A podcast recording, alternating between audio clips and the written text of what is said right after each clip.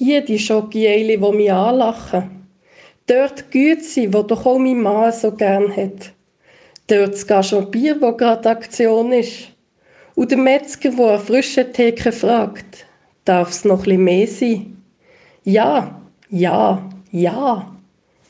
Und im Internet, überall zeigt es mir Werbung an für das schöne blaue Kleid mit den weißen Tupfen, das ich vorletzt angeschaut habe und wo mir schon noch tätig gefallen, wo ich aber eigentlich gar nicht brauche.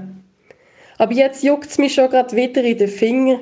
Es ist nur ein Klick entfernt und ja, wenn ich dann schon dabei bin, schaue ich auch noch gerade, was Kunden, die dieses Kleid gekauft haben, sonst noch gekauft haben. Ich bin mir sicher, der eine oder die andere von euch erkennt sich in dieser Szene wieder. Zumindest ich, Janine Lichti und Pfarrerin Niederscherli, kann das nicht abstreiten. Überall gibt es Verlockungen, Werbungen, Versuchungen, kleinere und grössere Sünden, wo nur ein Klick oder ein Griff ins Regal entfernt sind.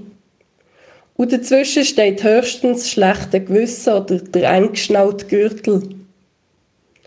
Es ist Fastenzeit.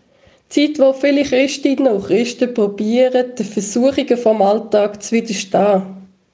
Bewusst Verzicht zu üben und für 40 Tage nicht im Hamsterrad zu drehen, sondern sich auf etwas anderes zu konzentrieren. Auf Gott und was ihm selber bewegt. Um sich und seine Umwelt anders, bewusster wahrzunehmen und die eigenen Bedürfnisse, Sehnsucht und vielleicht auch den Schmerz nicht mit dem Klick auf einen Warenkorb oder einem allabendlichen Feierabendbier zu überdecken. Zur Frage nach dem Fasten steht in Bergpredigt. Wenn ihr fastet, schaut nicht finster drein wie die Scheinheiligen, die ihr Gesicht verstellen, um als Fastende bei den Leuten aufzufallen. Wahrhaftiges sage euch, sie haben ihren Lohn schon empfangen. Wenn du fastest, salbe deinen Kopf und wasche dein Gesicht, damit du nicht wegen deines Fastens bei den Leuten auffällst, sondern bei Gott, der Unsichtbaren. Gott sieht das Unauffällige und wird es dir anrechnen.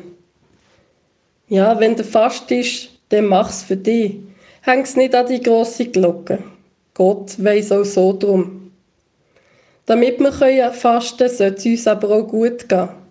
Es soll nicht darum gehen, möglichst hart im Nähen zu sein oder gegen zu zeigen, wie verwurzelt wir doch im Glauben sind. Corona lässt uns im Moment schon auf vieles verzichten. Darum seid gnädig mit euch und geht dem nach, was euch gut tut.